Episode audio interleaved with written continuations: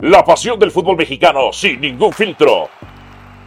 Donde se habla fuerte sin pensar en susceptibilidades. Aquí arranca Voces en Juego.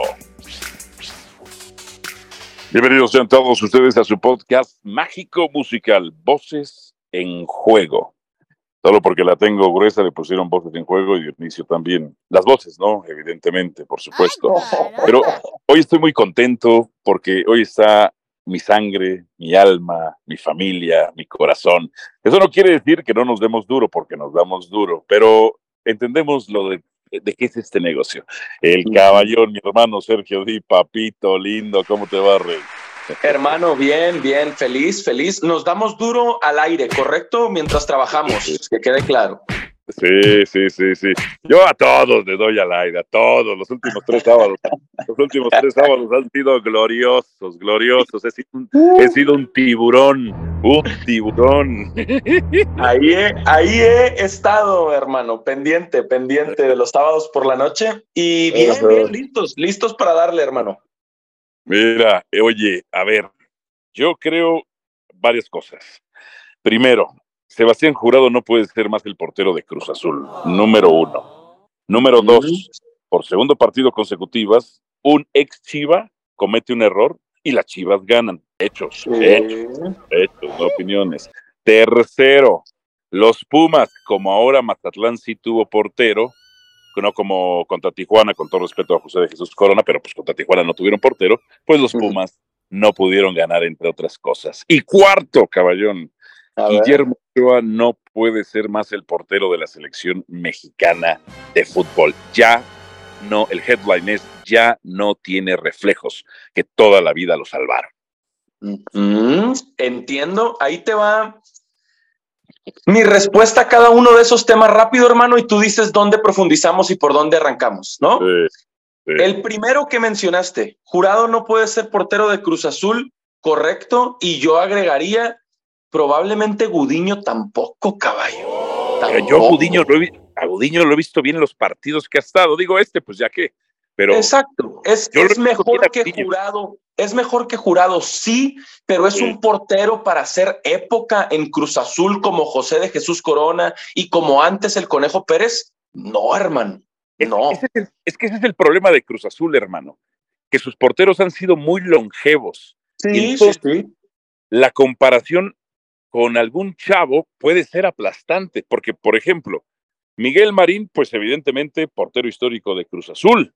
Y, y con todo el cariño que le tengo a mi profe Mesa, pues el profe Mesa no pudo superar a, a ganarle la titularidad este, permanente en, en Cruz Azul a Miguel Marín.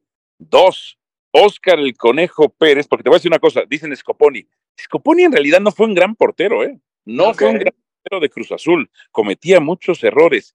Y al principio, el Conejo, cuando usaba el cabello chino, cometía, se, se, se zurraba del miedo, pero de repente se le quitó el miedo, yo creo que se rapó, se le quitó el miedo y se volvió en un histórico de la máquina y del fútbol mexicano. Claro. Y luego, Corona, leyenda del fútbol mexicano, campeón de los Juegos Olímpicos en Londres 2012, partidazo que dio contra Boca Juniors cuando defendió la camiseta de las Chivas Rayadas del. Guadalajara. Pero en ese lapso, Josgar Gutiérrez no pudo y ahora Jurado, Jurado no puede. Y no puede porque, ¿sabes que Se evalúa muy mal el talento en el fútbol mexicano. Yo sé, hermano, que tú jugaste fútbol americano, que jugaste Ujú. béisbol. Y te voy a decir una cosa. Los evaluadores de talentos de esos dos deportes son mil millones de veces mejor a los evaluadores de talento del fútbol, porque se cree que porque como estaba con Veracruz, le disparaban 400 veces, hacía 18 atajadas y le metían tres goles, era un gran portero. Y no, hermano. Coincido, coincido con eso. El highlight de jurado en Veracruz de sacar cinco o seis por partido, lucía, pero también le hacían cinco o seis goles por partido. Y agregaría a Cruz Azul, hermano. Están desperdiciando al Tuca Ferretti. Perdóname. No, no estén de veras, o sea, ahora sí es en serio. Lo están desperdiciando.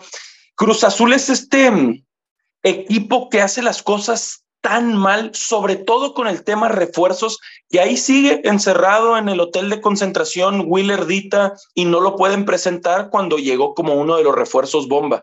Para mí, Cruz Azul no merece al Tuca, lo están desperdiciando y se van a arrepentir y lo van a extrañar cuando Ferretti se canse y se vaya a caballo. Terminé el asunto. Fíjate, he ido a comer eh, o a cenar, comer diagonal cenar, ¿no? Este, con la directiva de Cruz Azul como con el Tuca Ferretti. Okay. El Tuca fue el rescate del tema del Potro Gutiérrez, que a su vez fue el rescate de, eh, de Aguirre, de Aguirre uruguayo. El tema es que, que la visión que tienen los dos del equipo es distinta, porque Cruz Azul quiere reforzarse con sudamericanos que tengan cierta edad para la cual puedan venderlos o revenderlos después y ganar dinero, porque ya se dieron cuenta cómo funciona la cláusula de, eh, de segunda venta o hasta de tercera venta. Pero el Tuca Ferretti lo que quiere es resultados inmediatos, porque el. Tuca Ferretti lo que le molesta es que su legado, su legado está siendo golpeado. Claro, claro, a eso me refiero. Y conociendo al Tuca, no tarda en, cansan- en cansarse y no tiene necesidad tampoco de dirigir a Cruz Azul y de decir, con su permiso, me voy, me regreso a Monterrey. Probablemente, probablemente. Y no me refiero a dirigir, sino a vivir la vida, caballo, ¿no?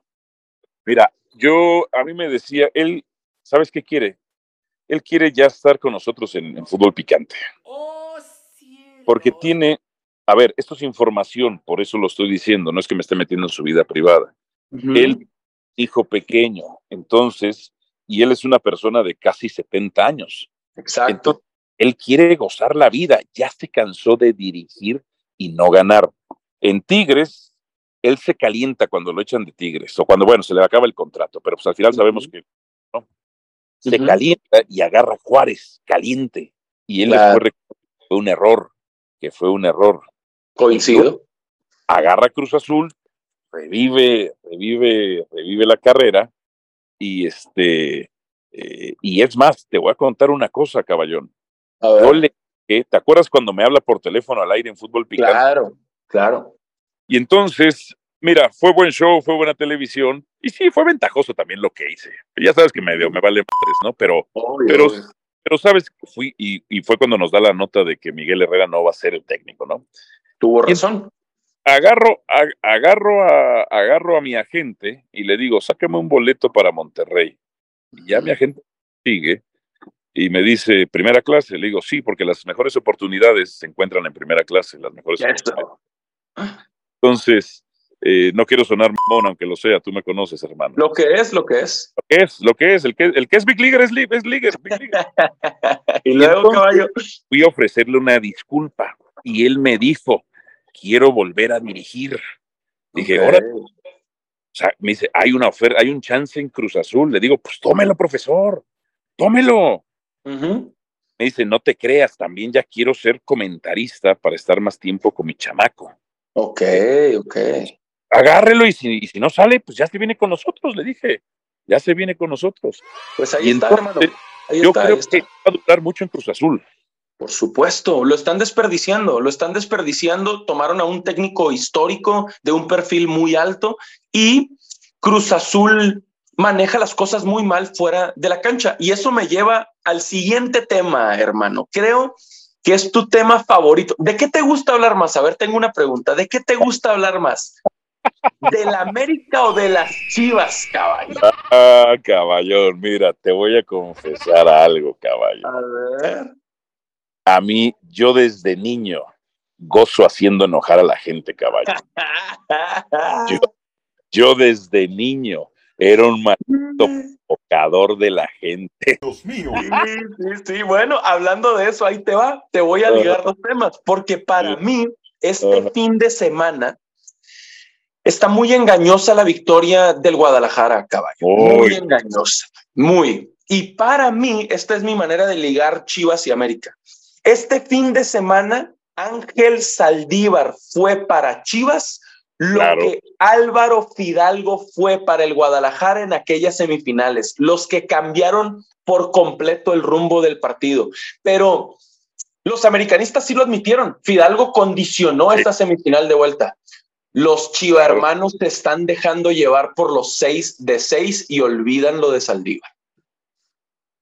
Claro, claro. Y mira, son dos partidos consecutivos en que dos ex Chivas se equivocan y gana Chivas. Cota cometió un par de errores en el partido de León y, y, se produjo un gol. El otro, el Pocho Guzmán al poste. En un partido en el cual el gol, el gol viene de un tiro de esquina, pero a su vez la jugada que precede el tiro de esquina hay fuera de lugar y no se marca. Y luego hay mano, hay mano en la jugada del gol. El pollo briseño, estos seis puntos tapan, tapan muchas madres que el Guadalajara defiende. Guadalajara no defiende bien. ¿Por qué entonces Paunovic, si defiende tan bien, y no lo aceptan los chilla, hermanos, si defiende tan bien, ¿cómo es que otra vez de línea de cuatro al segundo partido va a línea de cinco, regresa el Tiva Sepúlveda. ¿Cómo es que Mozo vuelve a cometer un error en el gol de León y en el centro y hay una separación importante de metros entre los dos centrales, Briseño y Orozco Chiquete? ¿Cómo es que otra vez San Luis, salvo por la expulsión de Saldívar, pero los evidenció en contragolpes y además otra vez el pollo briseño, así como en la final de Tigres, el tipo no sabe defender en el área, el tipo es una máquina de penales. Falló, falló otra vez, falló, coincido. A ver, el 6 de 6 de Chivas ayuda en, en, este inicio de torneo, no hay duda, esos seis puntos ya nadie se los va a quitar. Las formas de cómo consiguieron esos seis puntos son los que podemos cuestionar. Pero bueno, creo que se están dejando llevar, que se están engañando y que por ahora están ilusionándose. Y yo entiendo, hermano, yo entiendo que desde el 2017, desde verano del 2017, estaban esperando eh, tiempos tan buenos como este reciente de final contra Tigres e inicio de 6 de 6, pero sí se están dejando llevar. Y, lo normal es que en Guadalajara le ganen al Necaxa y serían 9 de 9, caballo. Necaxa perdido, haya empatado sus dos juegos de la temporada. Lo normal sería que lo ganara Chivas. Y eso sí, 9 de 9 sería un inicio espectacular para Paunovic. Crecería la expectativa y eso te viene bien, hermano. Eso te ah. viene bien porque van a estar pendientes todos de ahora qué va a decir este cabrón y ya sabemos que vas a encontrar por dónde darles, cabrón. bueno, oye, los Pumitas, pues ahora sí tuvieron portero y Dinero es uno Dinero es uno de los delanteros más sobrevalorados del fútbol, por Dios. Es que yo a veces cuando estoy en fútbol picante y me dicen, Oye, es que no voy a decir nombres por, por este, no por, por respeto, a por respeto al, al, líder. Este, Me dicen, oye, es que agarras a este güey de Patiño, a dos güeyes de Patiño. Pues yo no los, yo no los agarro de Patiño. O sea, no los agarro de Patiño, aunque les canto el gallinazo. No, este, eh, simplemente, si no estudian y no se preparan, ¿qué puedo hacer yo? Afirman que Dinero es un gran delantero. No, por Dios, por Dios. Solo ha tenido un buen torneo de liga y uno bueno de CONCACAF. Nada más. Dinero está sobrevalorado. Te voy a decir otra cosa, hermano. A Mazatlán no le marcaron tres penales a favor, ¿eh? Sí, vi, sí, vi, sí. Dos faltas de Julio González.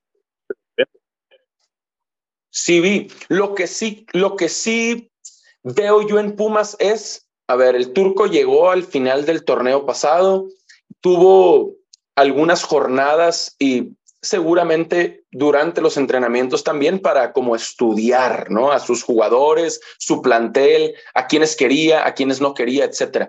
Yo lo que sí veo de Pumas adelante es que al turco le gusta esto de Dineno con Del Prete y con Salvio. Y si quieres, suma el chino Huerta en la plática, pero me refiero a, a, los extranjeros del Prete, Dineno y Salvio. Le gusta a Mohamed e, e, esa combinación y se la va a jugar con ellos y el tiempo le va o no le va a dar la razón. ¿eh?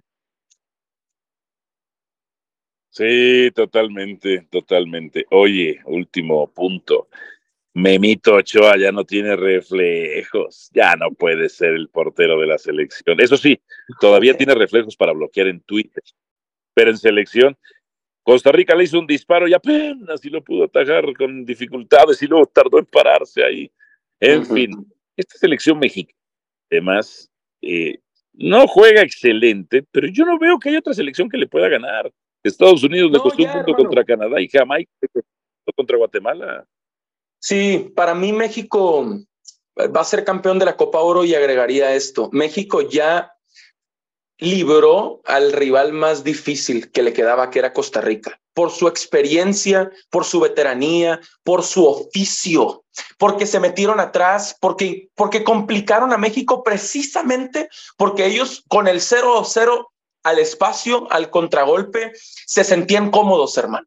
Y una vez que, que cae el gol de Orbelín, el penal, y luego es un muy buen eh, segundo gol, un jugadón entre Santi Jiménez y el Piojo Alvarado y Eric Sánchez que define, para mí México ya echó al rival más complicado de todos, porque yo sé que Jamaica tiene jugadores importantes, sobre todo adelante, Leon Bailey y Michael Antonio. Y Andre Blake es un buen portero, pero los jamaiquinos, hermano, juegan y dejan jugar. Y con esos espacios, el Jimmy Lozano y México le van a ganar a Jamaica. Sí, sí, sí, sí, sí, sí, sí, sí. Eh, sí, sí. Pero bueno, hermano, así la situación. ¿Tú ya sacabas a Memo Ochoa de la selección? Hace rato, hermano, hace rato. A ver, Ochoa, Ochoa se pudo. No, no, Ochoa, Ochoa tuvo una gran oportunidad de irse junto con Andrés Guardado de la selección juntos como llegaron, juntos irse, hermano, pero esta, esta parte que tiene Memo Ochoa, lo, lo tiene en club y lo tiene en selección. Ni por error se pierde un partido. Cuando estaba en América no dejaba ni de casualidad que Oscar Jiménez oliera ahí el terreno de juego en un partido de Copa, en un partido eh, de qué te gusta, de Conca Champions, etcétera. No le gusta a Ochoa y tampoco en selección mexicana. Y se fue a Europa porque quiere jugar su sexto mundial. Alguien le tendría que poner un alto, pero no se atreven, caballo.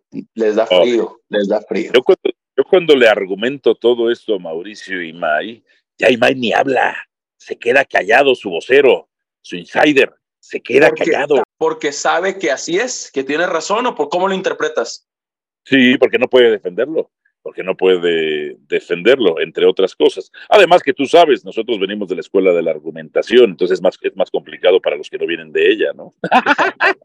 Buena plática, hermano. Pues aquí estamos, caballón, aquí estamos y, y sí, para mí es eso. México va a ser campeón de la Copa Oro y lo seguiremos platicando, caballo. Hay que irnos a fútbol picante. Vámonos, un abrazo, qué bueno, suscríbase a Voces en Juego, su podcast mágico musical. Chao, chao. Aquí termina Voces en Juego. Nos escuchamos de nuevo para repartir más verdades del fútbol mexicano.